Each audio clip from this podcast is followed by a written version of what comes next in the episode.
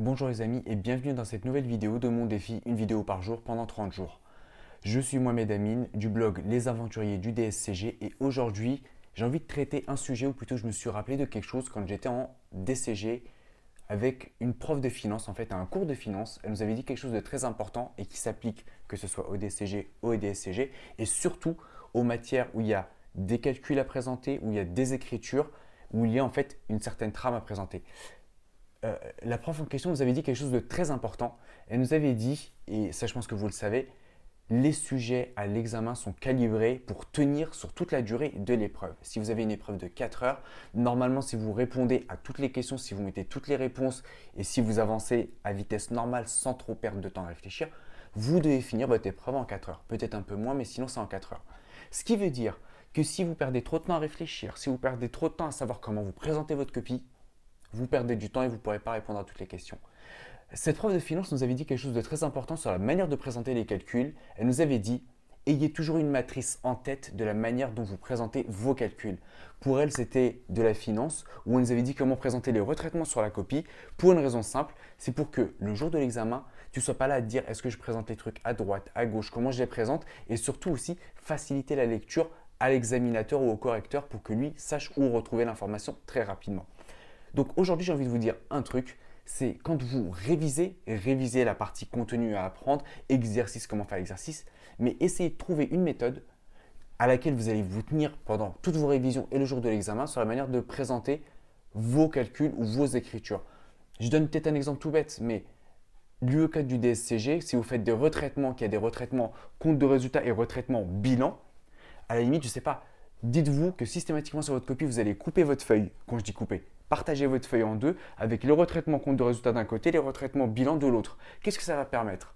Ça va permettre en fait à, votre cerveau et à vous aussi de gagner du temps quand vous voulez présenter votre copie, à pas perdre de temps, à pas avoir une copie mal présentée, parce que vous allez aussi euh, préparer cette méthode. Si vous vous entraînez déjà dès maintenant, et c'est un exemple, hein, c'est peut-être pas la meilleure solution, vous en aurez peut-être d'autres. À la limite, n'hésitez pas à partager vos techniques pour bien présenter votre copie et gagner du temps. Mais pour cet exemple, si jamais vous euh, vous, dites je dois partager ma copie en deux à chaque fois que j'ai des retraitements comme ça à faire. Si vous le faites déjà pendant les révisions, vous allez essayer de le faire. Vous allez voir ce qui marche, ce qui ne marche pas, comment est-ce qu'il faut présenter, ou est-ce que vous vous êtes trompé parce que bah voilà, il n'y avait pas assez de place. Euh, peut-être que vous allez, vous allez prendre trop de place pour écrire le libellé et pas assez pour les montants. En fait, si vous vous astreignez à une méthode et que vous la faites déjà pendant les révisions, en fait, vous allez gagner du temps, vous allez prendre de l'expérience pour bien le faire le jour de l'examen.